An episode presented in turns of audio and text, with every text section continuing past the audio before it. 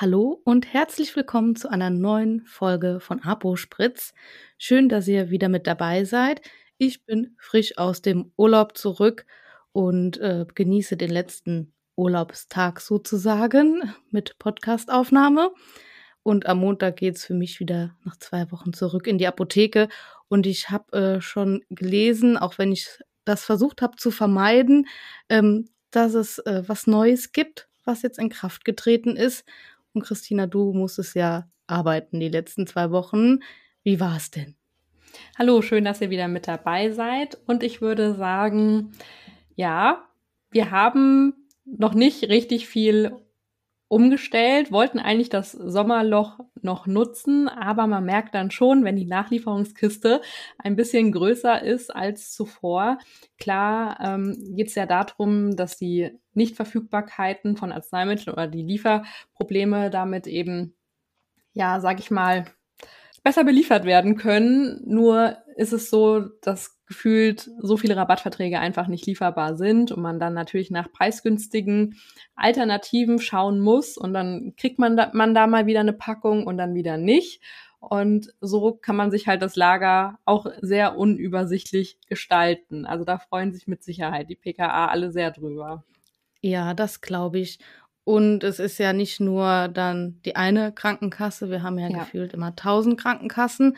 Und dann versucht man ja so effizient wie möglich einzukaufen und viele abzudecken oder zu schauen, dass bei vielen das preisgünstige ist. Und ja, ja das, ich finde das immer super anstrengend. Ich bewundere ja da doch immer ähm, die Menschen für, äh, die das Ganze dann machen.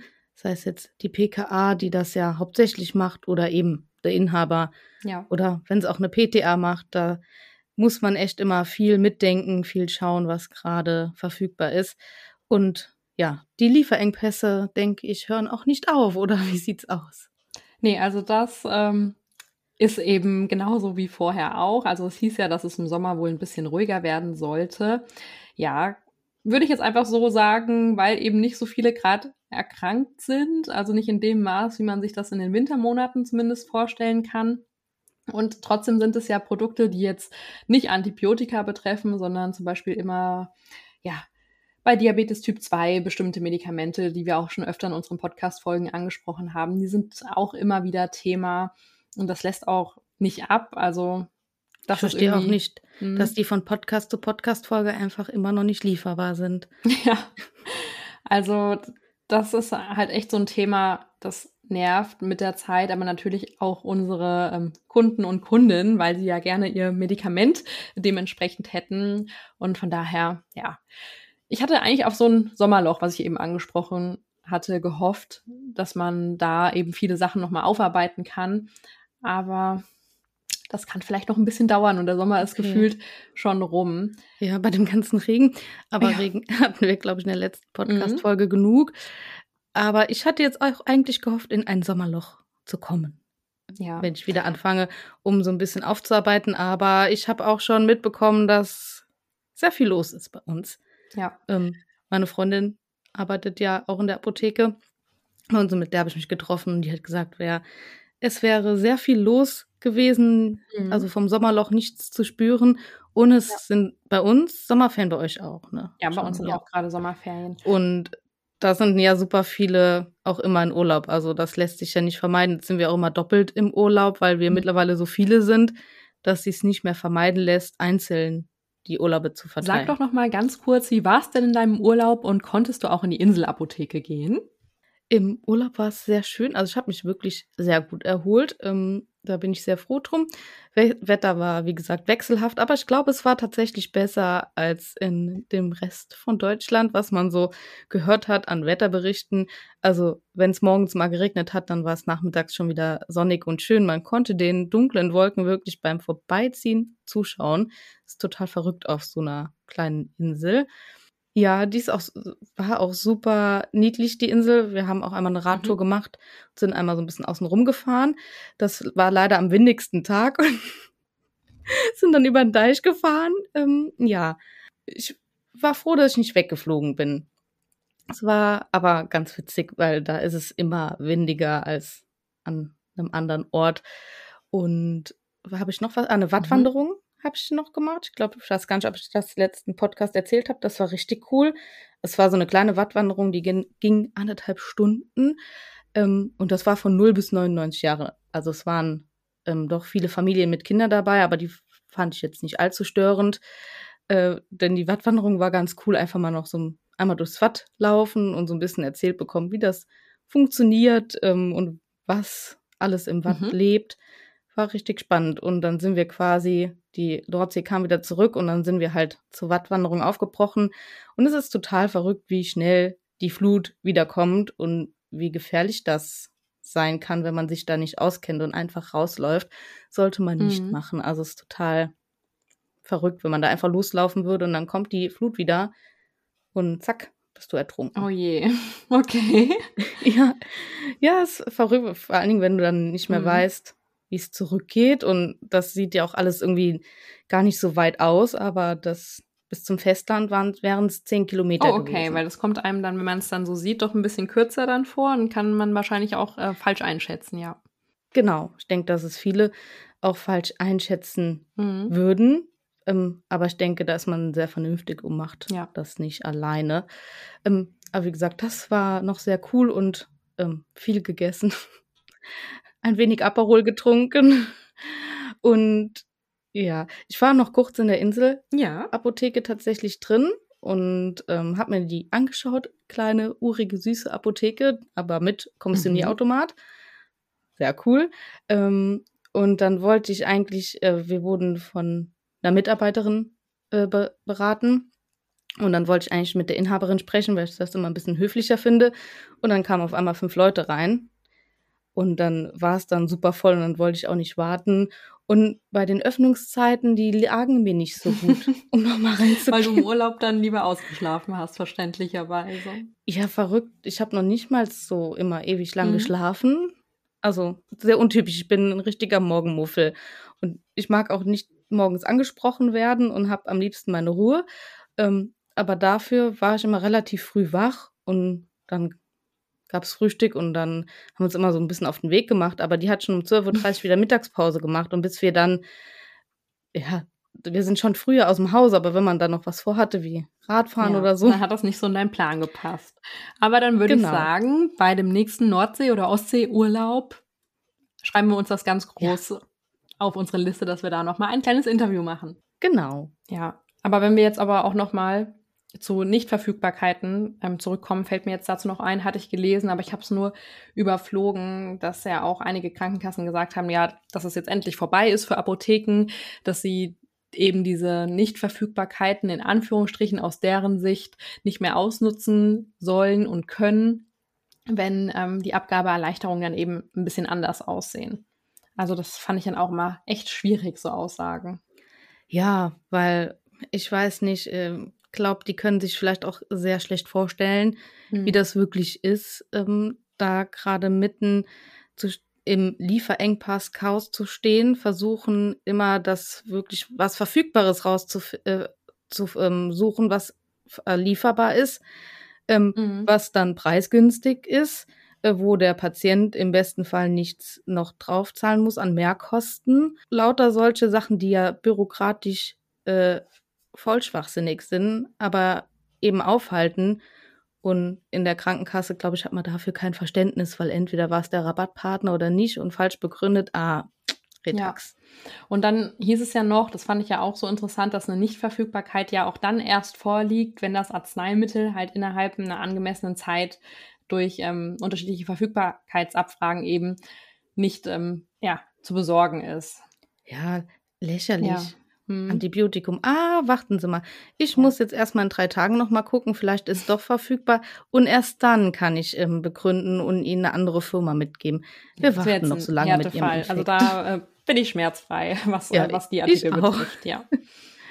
Aber ja, es natürlich kann es auch ein Cholesterinsenker sein, das kann ja. ich jetzt auch verstehen. Dann hat der mhm. Patient vielleicht noch was, dann äh, ist er auch bereit, mal noch ein paar Tage zu warten. Aber es ist ja auch nicht ja. ständig so. Also eben kommt mal, meistens kommen die Leute ja doch ein bisschen knapper Ja, und ich hatte auch letztens in der Insta-Story gefragt, was auch noch so Themen sind, ähm, die gerade viele beschäftigen. Und das ist auch immer noch so ein lästiges Thema. Da könnten wir vielleicht auch mal eine Folge drüber machen, über Entlassrezepte. Fällt mir jetzt so ein, weil die ja auch ja, ziemlich aufhalten können, weil da relativ oft Formfehler drin sind und das auch gerade irgendwie Richtung Wochenende hin. Also, dass es auch so ein richtiger Zeitfresser ist, so ein Entlassrezept. Oh ja, genau, dazu können wir auf jeden Fall mal eine Folge vorbereiten. Mhm. Ähm, das ist auch mein Hassrezept. Ja. Also ich, ich habe gefühlt sagen. nur Probleme mit.